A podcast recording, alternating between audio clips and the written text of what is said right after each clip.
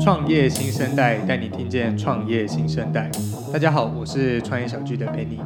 我们今天邀请到的来宾，呃，他们提供的服务非常的特别，就是大家平常在生活上面看到一些跟投币机有关的，例如可能是在呃洗衣服的时候会需要投币，那他们的服务就是可以提供给这些呃商家，就是他们提供设备的厂商，可以快速的让这些呃。洗衣机去做设备的升级，那以 To C 端反而是可以让这些消费者在使用这些设备上面可以更加的便利。那呃，我们今天邀请到阿法玛科技的共同创办人暨执行长 Eric，让我们欢迎他。大家好，我是阿法玛科技共同创办人 Eric。呃，我这边很好奇哦，因为阿法玛科技你们提供一个服务叫做蜂鸟生活圈，蛮好奇为什么会用这样子的一个名字，可以跟我们的听众朋友朋友们介绍一下。嗯，其实呃，这个名字也很常被大家问到。其实我们当初没有想太多，对于这个名字，只是有一个原则，就是它不要太难去记，它有一个很好记忆点，所以当初就找寻了动物相关的，因为大家知道嘛，现在最世界全球前几大的名字的，像苹果这种东西，它都是直接找一个水果当名字，就是更生活化的一个名字。对，但是这是它是印象中既有的一个名词，所以我们就找了一个飞行类的鸟类的动物。为什么会找鸟类？是因为我们的设备全都是采用无线传输的技术去去实现的，而且我们是类似像 IoT 的这样一个装置，它很小，但是它什么功能都有。所以呢，我们取了蜂鸟作为我们的一个。形象，也就是说，蜂鸟它的体积很小，但它什么都有。然后呢，它的振翅的频率非常高，好比说无线通讯的高频的通讯一样。对，这样的一个形象去带入我们的整个的产品。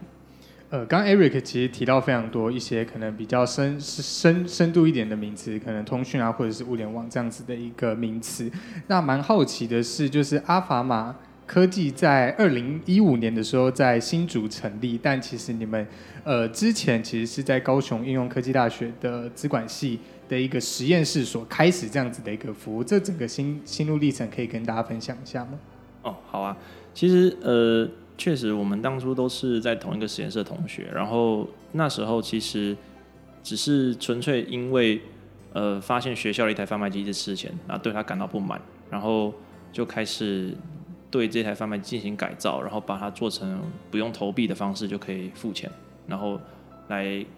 展开我们第一步这样子。所以你你们是那时候刚好想要买饮料，然后身上没有零钱，所以有这样子的一个想法吗？对对对。有提到说，其实你们整个的团队在技术研发上面都是在实验室所完成的，那一定代表你们之前可能有一些成功的合作案例，变成是你们相信这一块是一个蓝海，甚至是你们呃觉觉得这样子的一个技术它是有可能被商业化的。我觉得可以跟大家分享一下，那你们之前有没有做过什么样子的一个案子，让你们认为这样子的一个服务它是有市场的？其实公司成立到现在有大概五年的时间了嘛。那其实我们过去都是针对物联网的系统去做一些开发场场景的设定，然后去想怎么去应用在环境当中。所以我们做过的像智慧鞋垫、智慧穿戴或者一些在 LINE 上面的应用，那也曾经跟 LINE 有合作过，那共同开发了 LINE Beacon 这样的一个装置。那近几年来就是。慢慢的收敛出，哎、欸，我们可以做一个叫蜂鸟生活圈的全新品牌。那希望的目的目标就是希望可以打造一个呃金融产品跟这个物联网的结合。呃，你们在跟之前合作的这些客户去做合作的时候，然后你们之后跟他们说你们想要成立一家公司，然后专门做这样的服务，他们会不会想要投资你们？或者是觉得，哎，你们其实是有未来发展性，变成是反而是你们的股东，有没有这样子的一个可能跟机会？其实是有的，但是因为呃，我们的定价跟我们的初衷是在于，我们认定这些投币的产业其实像是传产一样，那传产的转型升级其实对这个社会是一定有相对的贡献的，所以呃，我们发现资讯系统的导入会让他们产生很大负担，那我们自诩希望可以用一个很轻便的成本，让他们快速升级，来去。带动这个产业的转型，那所以我们造就了我们的利润极低的情况下，投资人听完我们的应用很兴趣，但是因为利润的关系，又又导致他们觉得这个市场可能要很久来经营才有办法获得回报，所以又变成没有一个很好的投资对象可以进进入这样。但我觉得这是一个非常好的过程，就是你们在实验室里面有资源去做研发，甚至是你们有一些成功的案例之后，你们了解到这市场的可能性，或者是它是有被商业化的一个可能，嗯，然后再出来做创业，总比你们整个一堆资源资金都投入下去之后，然后直接创业，然后才发现，哎，你们想象的跟这市场上好像中间有一个 gap，我觉得这这这是一个蛮好的一个。案例，那呃，接下来可以跟就是开始切入到你们公司提供的一个产品跟服务，可以跟大家做一个简短的一个介绍。嗯，目前呢，我们主推一个单一产品、单一品牌，就叫做蜂鸟生活圈。那针对有投币器的各种机台啊，进行智慧化的升级，像是说投币洗衣啊、洗车加水啊，或者说我们常见的投币贩卖机，又或者是开车族最常用到的停车缴费机，像这样的一个。范围都是属于我们蜂鸟生活圈可以合作的服务对象。你们你们是怎么帮他们这样子的一个机台做升级？就是因为呃，就是你们的这个装置要去 fit 到这些不同的厂商厂牌的一个机器，这样子其实是一个非常困难的一个点。那可能也是你们的核心的技术，可以跟大家分享一下你们是如何。做到这样子的一个事情，然后可以串接到这么不这么多不同的机器上面。其实我们的服务是看准这些投币的机台都有个共通点嘛，因为他们都都是投币的，所以他们一定会有投币器。那我们就是开发出一个物联网的模组，然后透过各家机器的专用线组，它变成说可以不用剪线直接安装，而且不仅就是让机台可以不会有因为剪线造成的保护疑虑。也可以大幅降低维修的难度，也就是说，未来呢，如果设备有任何问题啊，店家都可以自行的维护跟更换。然后，而且我们也采用了无线的传输技术，所以将物联网的模组将的物联网模组的讯号传送到云端。那这样的一个好处就是说，店家可以节省在店店内去安装一个中控主机的成本，而且也可以充分利用云端的方便。全台湾的服务呃是同步更新的，所以变成是。店家它可以一次安装，但可以永久升级。呃，这个安装时间大概多久？五分钟可以安装的完吗？一台来说，真的进去安装，大概确实在五到十分钟都可以完成。五到十分钟就可以完成一台，就是例如洗衣机这样子的一个安装。是。是那呃，刚刚有提到，刚好是在设备维护上面，因为大家一定就是这样子的机器维护，一定是后面非常大的一个成本。对。对于这些厂商来讲，呃，维护是简单的还是困难的？其实以厂商他们要维护，都是经由代理商或者一些呃外部厂商去帮他们做，去去帮店家维修啦。那我们的设备其实就扮演的是一个投币器的角色，所以对于业主来讲，处理投币器比起去修机器来讲，它是相对简单的。呃，那这样子的一个升级，它是有限制吗？例如可能。呃，有一些的投币式的机器，你们没有办法去做升级。不同的型号、不同的可能、不同的机台都有不同的厂商，就是有什么样子的一个限制？确实啊，在我们这个服务刚推出的时候，我们真的以为啊，投币器都长得一模一样，所以呃，就设计了一个模组，然后很开心的拿到客户那边去装。但是每一次打开来就跟打开健达出席带一样，就是它都里面的线路到底是长什么样子？就永远都是发现，哎、欸，我跟我想象中的好像不太一样呢。所以，呃，现实总是残酷的嘛。所以我们随着每一家的合作，然后我们逐渐累积不同的经验，然后发觉这当中还是会有一些的差异的情况下，我们开发出了各式各样不同的套件，去相融在不同的机器当中。然后为的就是说，坚持我们不去破线。不去改电路，然后让店家可以直接升级安装，让他们更放心。所以其实对你们自己来讲也是做中学，就是你们每拆一台机器，你们可能会对这个机器更了解一点，然后去不断的去升级自己的一个产品。对，呃，我我这边好奇就是，呃，整个就是全台湾只要是跟这种投币式有关的机器，你们现在大家可以做到多少 percent 是你们可以帮他们去做升级？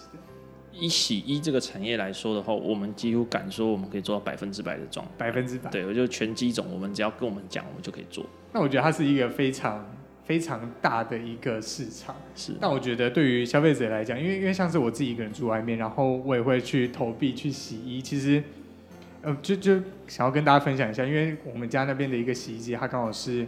呃，洗一次六十块，是，但是不知道为什么，你只要投二十块就可以开始洗，嗯，然后已经这样子一年多了，我只要投二十块就可以开始洗，但是透过你们的服务，是不是就不会有这样子的一个优惠？呃，他可能就是多少钱，就是得用这样子的一个呃支付，然后去在手机上面，或者是可能等下会提到一卡通或者是 U 卡上面去做完成。呃，就以店家来说，我们的系统不单单只是帮他做升级手机支付，但还有一个很重要的是，它具备一个管理后台，也就是说，他可以在手机上面看到今天我机器到底赚了多少钱，包含投币。也就是说，如果今天像您刚刚提到的，他实质上要收六十块，但他只收到二十块，对，那他在系统上就会看到说，哎、欸，我为什么我的营收这么低？过去啊，他们只有在开那个钱盒的时候，可能一个月或一个礼拜之后才有办法确定这件事情，但是那时候都是为时已晚。所以我们的系统它达到一个及时性的好处。那对于消费者而言呢，它其实是我们做到的是透过手机支付去建立一个浮动定价的优惠，也就是说，它还是可以有机会获得到一个很好的价格去购买，但是透过我们的平台的手机支付来去实现。你们现在总共的支付方式大概有哪一些？目前高达十五种，那包含目前市面市面上常看到的 Line Pay 接口、Apple Pay、Google Pay。然后还有一些电票，包括四大电票、悠游卡、一卡通，还有信用卡 Visa、Master、美国运通等等，还有呃对岸在用的银联，我们都是可以使用的。其实我觉得透过这样子的一个呃支付方式，因为因为像我们都知道，不管是用 Line Pay 也好，或者是接口支付，我们付出去多少钱，其实它是会有回馈的点数。是的。那如果你一般可能投十块或者是六十块去做洗衣，其实你是没有办法得到这些 feedback。对。呃，但我好奇的是，呃，就是你们这样子的一个系统，在跟这些不同的支付呃方去做系统串接，技术上面会不会遇到一些问题或挑战？其实最怕的是，因为这些洗衣机是商用的洗衣机，价格都蛮贵的，一台都要十二十万，甚至有到四五十万都有。所以我们的进去，我们的东西进去，其实对他们来讲，他们的。最大的心防就是要克服让我们去动他们这样的一个设备，因为他们坏了就必须找代理商或原厂来修，可是这个修的费用可能就可以付我们一整年的费用，所以光是这一点，其实我们就花了很多的时间说服店家，而且我们确实也因为这样子，我们有相容的套件，就是所谓的呃不用破线这件事情，让他们真的放心了很多。呃，你你们在跟他们可以说是 BD 的时候，他们会，我比我比较好奇，那他们的心态会是什么？他们对于这种新科技的接受度高吗？其实是极度抗拒啊，极度抗拒，因为这些店的业主都是大概中年龄层的人，嗯，他们对于这种东西是采一种副业的状态，所以这种东西就是能赚就好，他们不会一直想要去提升跟升华他们，但是。随着这个竞争产业越这个产业越来越竞争啊，那它就附近都开始出现一样的店的时候，他们就要产生差异化，提供不同的服务。所以这时候我们就开始从行动支付之后再去产生，比如说衣服需要会通知啊，比如说可以查这间店的机器有没有空闲的啦，来去提升它的服务，让客人对这间的对对这间店的好感度提升。就我觉得它还是回到结果面，就是透过这样子的一个呃。科技的导入变成是可以让他们赚到更多的钱，也许他们的接受度就更高了。对对对，没错。呃，可以跟大家就是介绍一下，就是你们现在主要的服务会提供给哪一些业者？他呃，洗衣业者的话，他会是以连锁的为主，还是比较像是个人的这样子的一个厂商？其实呃，有两个面向去思考这件事。一开始呢，我我其实是不不太去找设备商或者说代理商直接去切入，因为。我们公司的初衷是希望辅导这个船产升级，所以所以说，如果我一开始就找设备商，那设备商势必就一定要有一些呃介绍费啦，或者是一些分润的机制，所以会导致整个的售价又在往上攀。但是这样子就会有有碍于我们对于这些船产的升级的的一个门槛。那另外一个层面是，呃，对于店家而言，他们可以去呃更有效的去使用。我们的系统去赶快的部件呢，就简单说，就是他们可以在不用再透过设备上被捆绑在设备上的条条件下，就可以使用这样的服务。这边想问 Eric，就是你们呃现在主要的应用场景其实是在洗衣店，那你们之前有没有呃把这样子的一个技术或者是科技应用在其他的场景？嗯，其实最早我们真的不是在洗衣上面，而是那时候在贩卖机之后，我们就发现这个东西好像也没办法商用化。但是忽然就有一个人跑进来说：“哎，我这个东西是不是你这贩卖机是投币的嘛？那我这边有洗衣机也是投币的，你有没有兴趣接一下看看？”然后我就说：“哎，对哦，我们这个东西除了贩卖机，好像可以去洗衣机尝试一下。”于是我们就开始很努力的开发。然后开发完之后，我们要去测试了。然后但是因为这个人是属于那种介绍人，所以他就跟我们说：“那他东西我们教他，那他去装。”可是我们。其实那时候因为是很雏形的状态，所以不敢直接交给他，透过他帮我们安装，所以导致这条线我们就后来就放弃了。但是因为我们又开发出来，所以觉得可惜。那作为业务的我就跑去找其他可能也合作的伙伴，所以这时候就去找到了一个自助加水站，然后请他说拜托他借我们一个一个站点测试这样。但是测试完之后发现说，哎，这个好像不是那么符合使用情境的，因为。一次的加水五块十块的，还用手机支付，很笨很慢，然后结果这个这个这个这个业态又又放弃了。但是刚好那时候又遇到娃娃机的兴起，所以我们那时候，呃还是在呃实验室里面吗？对，那那时候还在实验室里面，嗯、然后就哎娃娃机兴起，然后我们就转到娃娃机去问他说，你有没有兴趣装？就装了一样差不多概念，因为你像你玩娃娃机，你你会一次投很多钱吗？对。对吧？你不叫不会去做这件事。对，那我们就是十块十块的以小博大。但是手机支付如果用这种情境去幻想的话，它就会变成是我每一次都要重新扫 QR code 付款，然后解锁，然后可能你还要看你的支付里面余额还够不够。对，人就一一连串的验证，然后很很缓慢，比起投币真的是太笨了。所以这个这个产业我们后来也发现不适合，也就放弃了。但是这时候我们就回到学校里面看。哎，好像学校宿舍也有洗衣机哦，不然我们还是回来做洗衣机好了。所以我们就跟学校说，那不然学校洗宿舍的洗衣机借我们改装一下，我们就把它做了，可以用使用手机支付。跟学校合作是简单的吗？还是他们就说好，我洗衣机在那边，就给你们去搞，你们要怎么升级随便你们。其实那时候真的拜托超久，但是因为也真的是我觉得有时候创业就是天时地利人和啊。那时候刚好遇遇到学校，他需要做一个无现金大学城的推广计划。所以，诶、有这个机会，然后学校刚好也也闻到这个需求，然后我们就跟学校说，那既然如此，我们也来做这个，然后作为一个亮点之一。那那时候也是学校配合一卡通，那一卡通刚好就看到我们这样的东西，于是就那一次的机会之后，就邀请我们去一卡通的五周年特展。我们就因为那一次的展出，去借了一台娃娃机来，结果那一个娃娃机的厂商刚好看到我们的东西，就跟他朋友聊天。聊天聊一聊，就发现原来我们就是当初他提需求的最初的那一个洗衣机的业者。对，我们后来再绕了一圈又回来了，发现超浪漫，这感觉超有缘分。就是缘分，我觉得后来我就就是拜托，真的是使劲吃奶一样拜托那个洗衣业者说，不管怎么样，拜托你，我们一定要合作，因为我觉得这实在是太有缘了。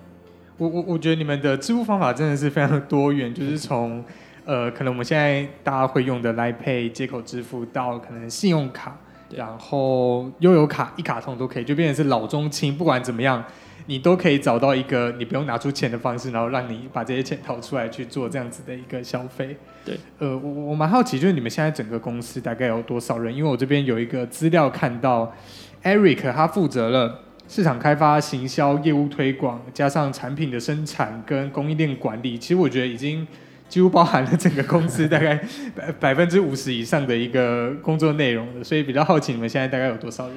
呃，说百分之五十有点客气了，太太太少吗？那太呃，我不敢说做到那么多，但是确实真的不容易。那我们整个公司是三个人去去构成的，其实我们本身都是工程师背景，只是说，